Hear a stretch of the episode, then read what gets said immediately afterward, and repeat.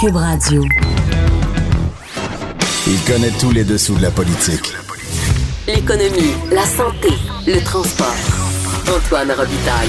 Là-haut sur la colline. Cube Radio. Bon jeudi à tous. Aujourd'hui à l'émission, il y aura Christian Simard. Dernière entrevue comme directeur général de Nature Québec. Et oui, on a ce, privilège. On parlera des caribous forestiers. Il réagira à l'entrevue que nous avons eue avec euh, le ministre des Forêts, Pierre Dufourrière, qui nous faisait comprendre qu'il faut dire adieu au caribou, au caribou, pardon, forestier de Charlevoix. Ensuite, alerte constitution, oui, avec le constitutionnaliste Patrick Taillon, professeur à l'Université Laval, on reviendra sur l'histo- l'historique euh, au Manitoba euh, à l'égard des minorités francophones. Et c'est pas un historique très, euh, très joyeux. Et ensuite, euh, il euh, discutera aussi de- du gouvernement du Québec qui s'en va en appel à la Cour suprême pour faire appliquer sa loi au port de Québec. Vous savez que les lois environnementales sont très difficiles à faire appliquer au port de Québec parce que le port de Québec, c'est une compétence fédérale. Mais d'abord, mais d'abord, mais d'abord, savez-vous qui y a en studio, mesdames et messieurs?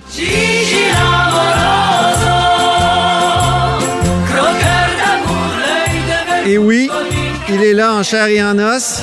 Jean-François Gibault, notre compteur et accessoirement directeur de la recherche à QMI. Bonjour. Bonjour Antoine. Deux sujets aujourd'hui. D'abord, François Legault ce matin qui euh, disons-le, de façon à peine voilée, menacé Desjardins et ses crédits d'impôt. Puis ensuite, on va parler de la caisse de dépôt qui a un autre projet de type REM, mais Oui. très loin d'ici. À l'autre bout du monde. Commençons par François Legault ce matin. Et le premier ministre qui était très fâché, vraiment. mais- le- le- il est allé très loin, M. Legault. Donc, Oui, on- hein? on, est dans le dossier de- du groupe Capital Média, donc les, les journaux régionaux, le Nouvelliste, le Soleil, ainsi de suite. Bon, Euh, évidemment, il y a un problème financier. Il y a un gros Ouais. problème financier, c'est-à-dire que euh, il y a un groupe qui est monté en coopérative pour relancer ces journaux-là, comme on le sait. Et euh, maintenant, ce qui se passe, c'est que ça prend des sous, évidemment. Et euh, il y a des partenaires financiers, mais comme dans plusieurs montages, le créancier, euh, celui qui est le prêteur, ben, est essentiel. Ça prend, un bon créancier, un bon prêteur pour soutenir euh, des projets comme ça. Donc là, il y a des gens qui sont prêts à investir carrément dans, dans la coop. Puis on parle, mettons, du Fonds de solidarité, probablement que Fonds d'action est là-dedans aussi. Puis là, Desjardins était impliqué. Ça tenait difficilement. Mais est-ce que c'est Mais- vraiment Desjardins? Parce que c'est comme une patente à part, m'a-t-on dit. Ben, euh, J'ai rencontré quelqu'un de Desjardins hier qui m'a dit Hey, arrêtez de dire que c'est Desjardins. C'est Ouais. juste la marque de commerce qu'on a plaquée sur une espèce de fond là, qui, qui, qui est ramassé avec Hmm. Ben, des c'est crédits le- d'impôt. euh, Effectivement, qui est- ben, c'est c'est une réponse qui me surprend. Parce que, évidemment, euh, c'est relié directement à Desjardins. Euh, même que c'est Desjardins qui distribue euh, ces produits-là en exclusivité. Bon. Mais ce qu'il voulait dire, dans le fond, c'est que le capital régional coopératif Desjardins, c'est un fonds qui a sa propre loi. Et dans le fond, c'est que c'est donc euh, un espèce de programme gouvernemental qui favorise les investissements en région et dans les coopératives en échange d'un crédit d'impôt. Puis on, on s'entend. Moi, ce qu'on m'a expliqué, c'est quand tu as rempli tes, tes REER, là, tu t'en vas là. tu t'en vas là. Ah, quand tu as encore de ben- l'argent à placer, tu t'en vas là. Puis que tu me disais hier que ça se vendait en une journée. Ah mon Dieu, c'est des petits pains chauds. C'est maximum 3000 dollars par année. Il y, a, il y a quelques règles. Euh, sauf que ce qui arrive, c'est qu'en partant, tu as un retour d'impôt de 35 Alors même si le rendement n'était pas exceptionnel, c'est pas grave parce que toi, ce que tu veux, c'est le crédit d'impôt. Ben oui. Voilà. Fait que c'est tellement vrai que c'est arrivé, ça se vend toujours très vite. Mais il y a même eu des années où dans la même journée, tout était vendu. Et souvent, c'est vendu à l'avance et uniquement par euh, Desjardins qui distribue des, euh, des services euh, financiers. Alors, le Donc- premier ministre, lui, il dit Bon, Vous avez refusé d'investir dans la coop de Capital Média. Ben, nous, là, euh, on peut réexaminer ça. On peut réexaminer d'impôt. Oh mon Dieu! Bon, là, il a mis le pied de l'autre côté de la ligne. Je, je comprends sa frustration parce que, évidemment, sans Desjardins, c'est probablement tout le montage financier qui tombe. Et évidemment, le, le premier ministre, là, il veut pas se, retrouver avec des journaux régionaux qui n'existent plus du jour au lendemain. Ben ça. oui. Ça, je peux comprendre ça. Il y a une inquiétude. Mais de là à dire, moi, j'ai jamais entendu ça de ma vie. Et ça fait quand même un certain temps que je me promène sur la colline, un premier ministre et même un ministre Depuis combien de dire temps? 17 ans. OK. Ouais. Euh, mais dire à une entreprise privée, Ouais. si vous ne faites pas ce que je vous dis, ben je vais aller jouer dans la fiscalité pour vous pénaliser. Parce que c'est ça qu'il disait. Comme une mise en demeure. Il disait, eh, ben, c'est pire qu'une mise en demeure parce que là, il est jugé parti. Là, Ah oui, parce c'est qu'effectivement, bon, ça serait un peu compliqué. Il y aurait une loi à changer. Il y a, il y a- bon, faudrait qu'il fasse des, des réaménagements au, au niveau euh, de la fiscalité. Mais il, peut le faire. Il est premier ministre puis il est majoritaire. Alors, il est allé très, très loin. Euh, bon. J'ai- pas vu ça souvent. Euh, je pense qu'on peut pas faire ça non plus. Écoutez, même avec la caisse de dépôt, Antoine, ça se fait pas.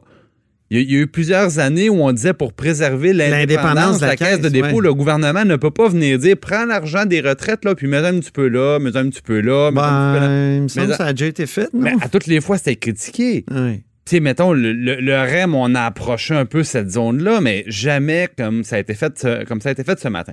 Et pourtant, il y a une espèce d'incohérence au niveau du gouvernement parce que le ministre de l'Économie, lui aussi, il veut que ces RCD euh, viennent sauver le groupe Capital Média. Mais dans la même phrase, ça fait deux fois que je l'entends, il nous dit, ben, vous savez, avec toutes les aides publiques qu'on a mis en place, il y en a eu qui montent, qui remontent au gouvernement libéral. La CAQ en a fait, le fédéral en a fait beaucoup. Dans le fond, il nous dit, vous mettez tout ça ensemble et ça règle 40 à 50% du problème. Mais le problème, c'est que s'il manque effectivement un autre 50% pour que ça balance, Ouais. ben, c'est- normal qu'une qu'une une banque ou une coopérative euh, financière soit, soit frileuse. C'est une vraie menace de M. Legault. Même si Hey, elle a un mandat. Je t'arrête, il faut parler du, du, du- de l'autre projet de train Oui, parce oui, qu'on oui, oui, plus de temps. Ben Malheureusement, euh, le projet de train de la caisse rapidement parce que oui, on a ben, très peu de temps. Ouais. La caisse qui. Je te bouscule, pardon, qui- compteur. Qui, nous annonçait dans les dernières heures, euh, hier en fait, qu'ils s'en vont en Australie investir dans le prolongement du métro de Sydney. Et là, Oh. ce qui est amusant, c'est que là, on exporte la formule. C'est le même métro fait par Alstom à Sri City en Inde. Bon. Et euh, un train automatisé, donc ils ont les C'est mêmes une bonne nouvelle? Ben, c'est une bonne nouvelle dans le sens qu'ils ils exportent une formule qu'ils ont développée, qu'ils ont appris à connaître et à maîtriser. C'est un placement de 150 millions de dollars. Mais par contre, ils ont les mêmes conséquences, je dirais, en Australie, c'est-à-dire que quand le gouvernement là-bas est maître de ses projets, il impose 50% minimum de contenu local. J'ai vu du 60, j'ai vu du 70 Hey. et plus. Et là, dans ce C'est pas le cas cas dans le REM, là. et là, Ici à Montréal. C'est pas le cas dans le REM. Et euh, donc, pour ce. C'est un PPP, carrément. Là-bas, ici, on parle moins de PPP parce que c'est la caisse de dépôt.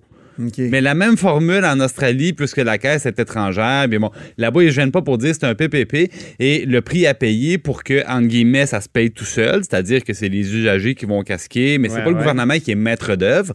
Ben, euh, le contenu local a pris le bar et ils ont un peu les mêmes critiques que ce qu'on a eu ici au Québec. Donc, la- la- ça se répète. Et euh, la Caisse de dépôt elle- elle aime bien l'Océanie parce qu'ils préparent leur coup pour la Nouvelle-Zélande aussi. Bon. Ça, c'est en, négociation. Ben, ça peut nous rapporter. Ouais. Hein? Mais c'est juste pour dire Il n'y a ont, pas de contenu local aussi. ils ont une formule qui est, euh, une formule qui est agressive et euh, ben là, c'est la, la, la, la- ils, font, ils font le tour du monde. Ah, c'est leur. Ah oui, c'est leur tour, leur World Tour. Ouais, ben je voulais pas le dire, mais là, c'est leur world. Mais regarde, mon oncle 101, des fois, s'en permet. Ouais. Merci beaucoup, Jean-François Gibault, qui est directeur de la recherche à QMI, mais surtout notre compteur. Là-haut sur la colline. Une entrée privilégiée dans le Parlement. Cube Radio. Parlons caribou maintenant avec Christian Simard. Christian Simard, qui est euh, directeur général de Nature Québec. Bonjour. Oui, bonjour. Dernière entrevue comme directeur général, il paraît? Oui. Il paraît que c'est le temps de la retraite? Oui, tout à fait. J'ai, euh, en fait, je suis même plus officiellement directeur général. Je suis jusqu'à demain à l'emploi de Nature Québec. J'ai eu la permission de mes hautes autorités pour être ici. Et- Mais c'est Alissane Simard, aucun lien de parenté, là, euh, qui euh, va prendre les rênes. On parle de caribou, donc les rênes de... Oh, ça, c'est moins bon. Oui. Vous avez réagi hier sur notre page Facebook à l'entrevue que j'ai faite avec Pierre Dufour, euh, évidemment le ministre euh, des Forêts, qui nous disait que finalement, il fallait oublier ou il fallait dire adieu aux caribous forestiers de Charlevoix. Vous étiez fâché, vous étiez en colère. Ben, Pourquoi? je, trouve que c'est des constats. là. C'est comme, euh, c'est comme si collectivement, là, on fait tout ce qu'il ne faut pas faire pendant des années, tout en sachant pertinemment l'impact que ça va avoir sur les caribous. Et à la fin, il en reste peu. Bon, ben là, il est trop tard. Et on s'en lave les mains. Hey, ça ressemble au patrimoine. Et ça. on s'en lave les mains. Oui, ça ressemble beaucoup. Euh, c'est Hein? c'est bizarre à On dire. laisse des, des- C'est- des édifices euh, finalement abandonnés. Puis un jour, on dit, ben, ils sont pas sécuritaires, il faut les mettre à terre. Ouais, puis là, c'est comme des édifices de la biodiversité. C'est une espèce parapluie. C'est un indicateur de la qualité d'un habitat. Ah oui? Puis là, on, a, on fait la même chose. On a fait avec Caribou de Val d'Or. Il en resterait peut-être une dizaine. là. Le dernier inventaire date de trois ans. Il y en avait Oui. À un 18. moment donné, on voulait les chipper dans un jardin zoologique. Exactement. On a empêché ça, mais là, on boude, puis on fait rien. En fait, on fait à peu près des petites études. On fait semblant. En sachant que, parce que faut pas changer nos habitudes, faut surtout pas arbitrer pour dire à l'industrie forestière d'être un peu moins gourmande. Puis, euh, et donc, il faut, faut avoir un consensus, sinon on décide pas puis on gère pas. Donc, le ministre crée des tables à consensus que- qui n'arrivent pas à des consensus. Parce que c'est ça qu'il a fait. Il a reporté la décision encore une fois, puis créé des, des, des tables, puis discuté. Oui, hein, exactement. Puis là, devant une urgence, là, reporter la décision, retarder de trois ans, le- la science est extrêmement claire. C'est peut-être l'animal le plus documenté qu'on ait, là, Ah en oui? termes d'études, d'inventaire. Mais là, l'industrie forestière dit non, non, c'est pas de la bonne science. Nous, on va arriver avec notre science. Et euh, Parce que là, ce on que veut M. être consulté. Disait hier, et je, et je me fais l'avocat du diable, il disait euh, il y a plein de facteurs qui font que les caribous ont de la misère. là. Le- leur habitat est très perturbé, évidemment, non seulement par l'industrie forestière, mais par l'industrie touristique hein, dans Charlevoix. Il y avait aussi le fait que c'est des animaux qui se reproduisent pas euh, beaucoup à la fois, c'est un à la fois. Euh, il y Ah oui, c'est- c'est certainement de la, c'est de la faute des animaux, vous avez raison. non, ils se reproduisent pas, tu parles, c'est vrai que c'est un phénomène restrictif, mais quand même. De notoriété publique, oui, il y a des facteurs de prédation, oui, il y a des maladies, oui, il y a du dérangement. Ouais. Euh, souvent aussi, il y a de la fragmentation d'habitat, mais c'est lié beaucoup, beaucoup aux chemins forestiers. Mais quand même, le Aux principal... routes aussi, non? Oui, oui, mais souvent dans ces coins-là où l'habitat, c'est des chemins forestiers. La plupart du temps. Donc, on peut dire tout ça, mais le facteur principal, Mhm. c'est l'aménagement forestier. Il faut quand même se le dire. là. On peut bien se cacher des choses. là. Puis la prédation, bien souvent, elle vient de là. C'est-à-dire oui. qu'elle favorise l'orignal parce qu'il aime les Parce jeunes qu'on a beaucoup forêts. parlé du loup hier, et le loup est un loup pour euh, les caribous. Oui, il est un loup pour l'homme. Non, l'homme est un... Oubliez ça. Mais toujours est-il que le loup favori se déplace beaucoup le long des chemins. Fait que plus tu fais de chemin, et ça. si tu veux sauver le caribou, faut que tu fermes des chemins forestiers qui sont inutilisés ou des Ah. chemins de villégiature où il y en a moins. faut que tu les restaures. faut que tu arrêtes de couper les vieilles forêts. Puis au bout du compte, on dit, hey, oui, mais on peut pas perdre un mètre cube de possibilités forestières. Ça va faire fermer les scieries. Ben, dans Charlevoix, il y avait une scierie qui est de Scierie-le-Duc qui ont tellement euh, poussé, là, écrémé à aller dans les derniers massifs forestiers qu'ils ont fermé de toute façon. Fait que souvent, en faisant rien, on nuit à l'industrie forestière puis on nuit au caribou. Donc, le- le- c'est un genre d'absence de décision puis de, frivo- de frilosité, pas frivolité, mais Non, non. frilosité Ouais. à toute pression industrielle euh, qui caractérise malheureusement, on dirait que c'est dans l'ADN des ministres des Forêts, là, cette, Mhm. cette frilosité, cette peur de déranger l'industrie, assez que normalement, euh, ce serait intéressant, même le forestier en chef est un peu décevant là-dessus, là, le culte de la possibilité forestière, fait en sorte que on pourrait avoir un aménagement durable qui serait bon pour la forêt à long terme, l'exploitation d'une forêt durable, maintien d'éco- de, de vieilles forêts matures favorables pour le caribou. Il serait possible, il serait encore possible, c'est pas des sommes énormes, mais on préfère regarder de côté puis dire il va être trop tard, c'est pas de notre faute. euh, euh, il y avait trop de loups, euh, il y avait. Puis on est d'accord, on- n'est même pas contre qu'on contrôle les ours en Gaspésie, Ouais. euh, les loups dans Charlevoix. Si on tue pas inutilement les animaux, parce que si on fait juste ça, mais qu'on change pas notre foresterie puis l'aménagement forestier, si on travaille pas sur les chemins forestiers, les, les facteurs de fragmentation de l'habitat, c'est vrai que ça sert à rien. Ça Ça- fait que c'est sûr. J'en profite de, de vous avoir avec nous. Quel bilan vous faites? Vous avez été euh, à Nature Québec pendant... Euh, Si on calcule, et avant ça, j'étais à l'Union québécoise pour la conservation de la Oui, nature, qui a ça. changé son nom pour Nature Québec.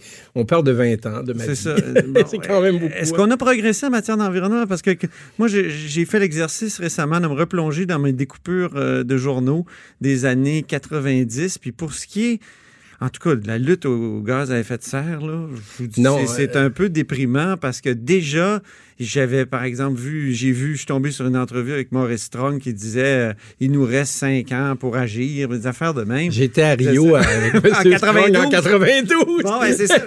Est-ce que vous partez déprimé ou est-ce que vous dites. euh, C'est pas facile. C'est pas facile. Moi, je vais toujours, puis là, c'est ça où je vais continuer sans doute à m'impliquer localement ou dans euh, parce que ça fait partie de moi, là.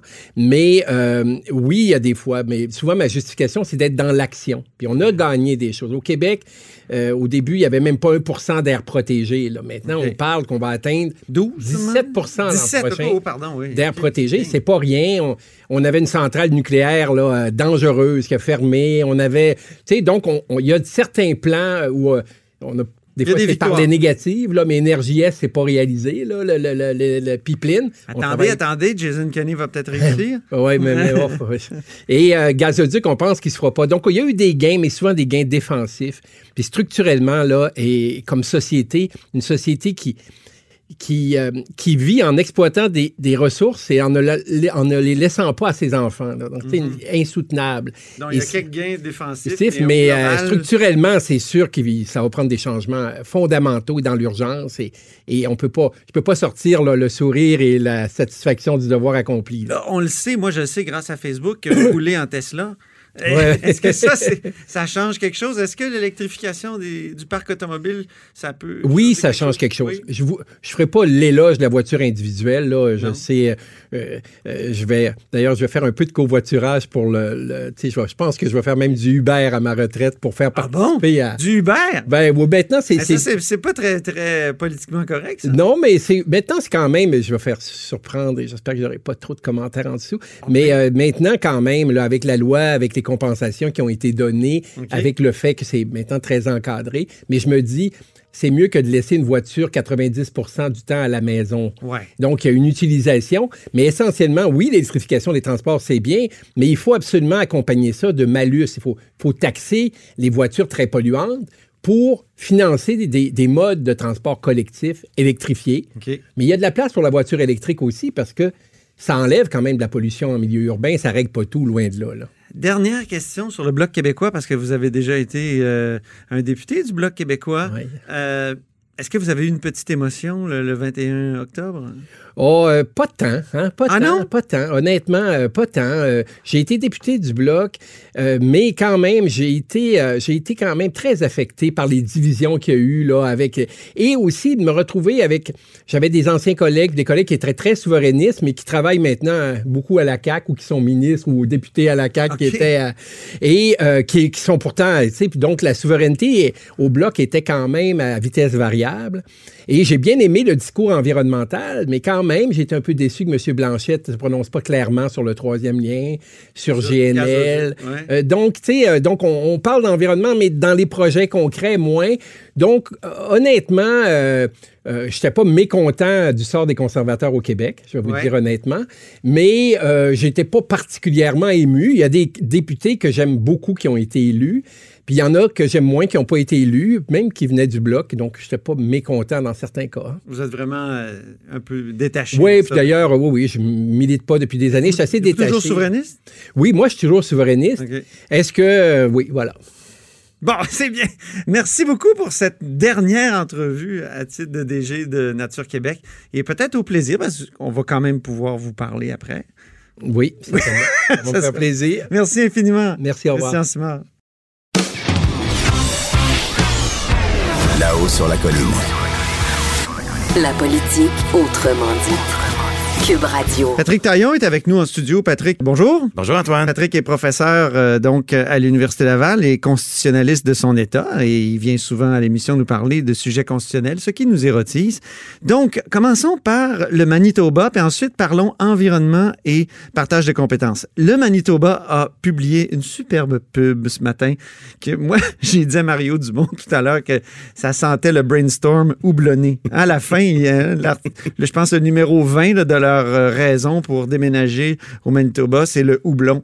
Euh, tu voudrais nous rappeler certains faits Oui. de, de non-protection des minorités Ben, ou même de- d'oppression des minorités au Manitoba? C'est toute l'ironie du sort, hein, parce qu'à la fin du 19e siècle, il y avait vraiment un tournant autour de 1890. Le Manitoba, c'était supposé d'être le nouveau Québec. C'était supposé, après la, la rébellion de, de Louis Riel, l'insurrection, ils ont négocié des termes pour que les mêmes garanties linguistiques et religieuses s'appliquent au Manitoba que celles qui existaient au Québec. Et autour de 1890, quelques années plus tard, promesse déçue, on s'est mis à, à revenir sur ces acquis-là. D'abord, ils pendent Louis Riel Oui. en 1885.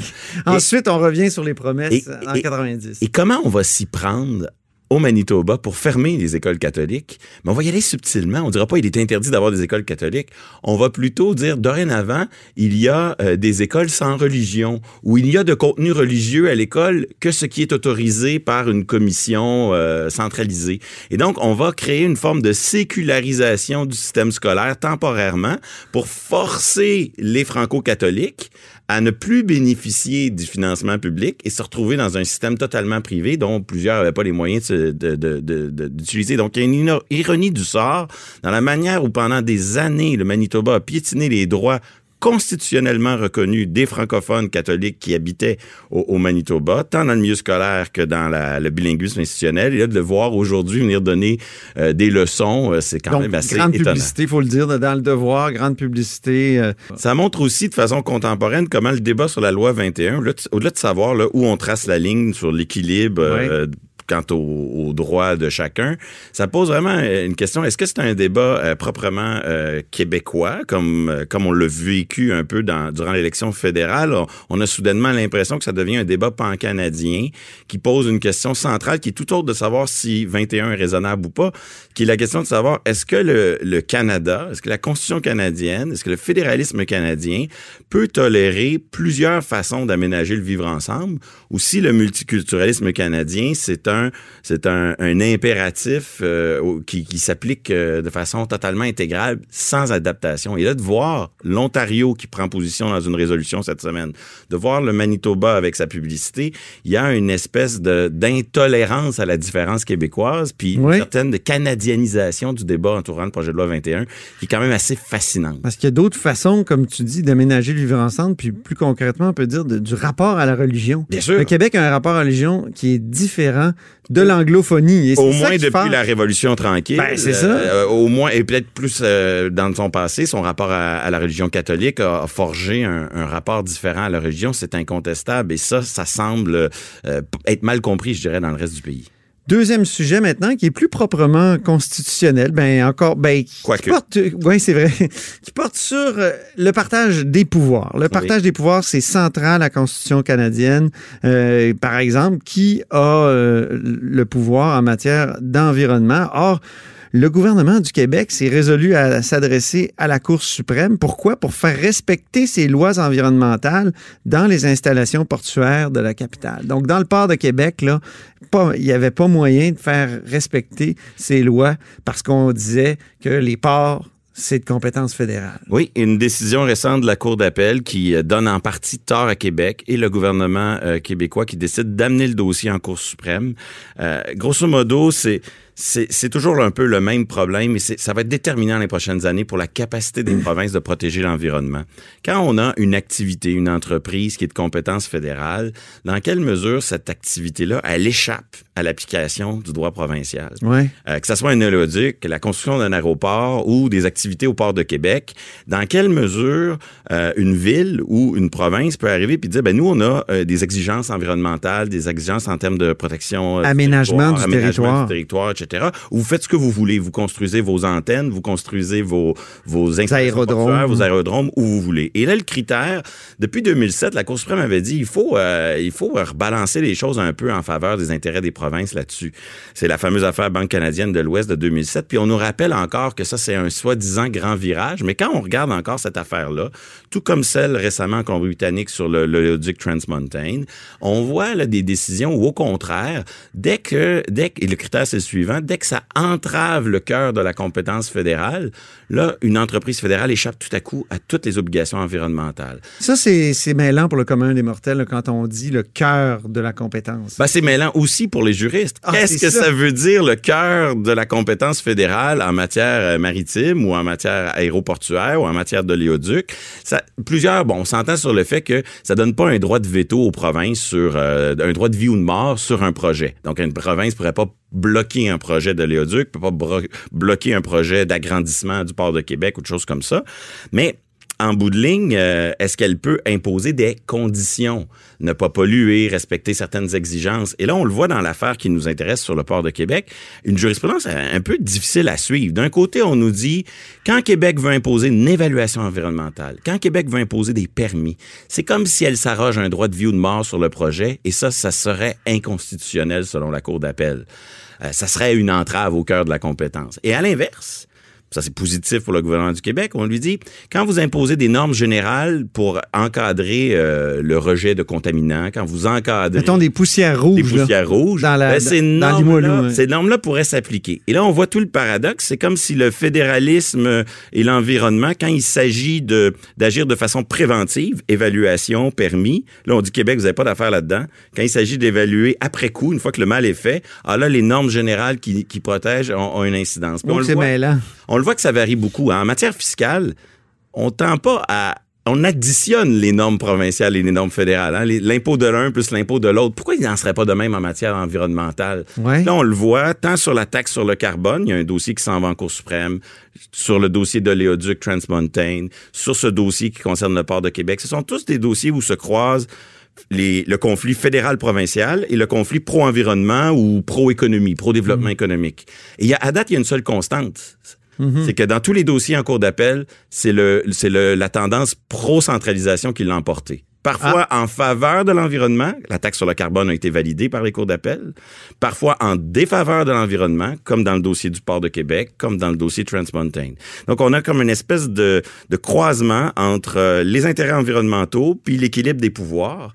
Et cette espèce de critère de l'entrave là, dont je parlais, il faut pas que ça porte entrave au- à la compétence fédérale, puis de voir, voir le fédéralisme comme si dès que c'est fédéral, tassez-vous de là, on arrive, puis il n'y a plus rien qui s'applique à nous. Ben oui. C'est une vieille conception qui a peut-être été utile pour construire un chemin de fer il y a une centaine d'années. Mais qui est ramené Qui à est, l'avant-plan. euh, qui est très, très inutile lorsque Ben vient le temps de... Je pense à l'aérodrome de Neuville, moi, Oui, oui, où ça a fait. été de façon sauvage. Oui, là, oui, tout à fait. Quand vient le temps de défendre des intérêts en termes euh, de protection de l'environnement, protection de l'aménagement du territoire, de nier tout mot à dire, euh, toute, considération pour, pour les provinces et les municipalités, ça me semble une conception dépassée. Les tribunaux le disent, mais quand vient le temps d'appliquer, on sent qu'ils restent collés à leurs vieux, vieux critères et à la vieille jurisprudence. Que c'est bien dit. Merci beaucoup, Patrick Tarion, professeur de droit à l'Université Laval et euh, constitutionnaliste ici, à La Haut sur la Colline.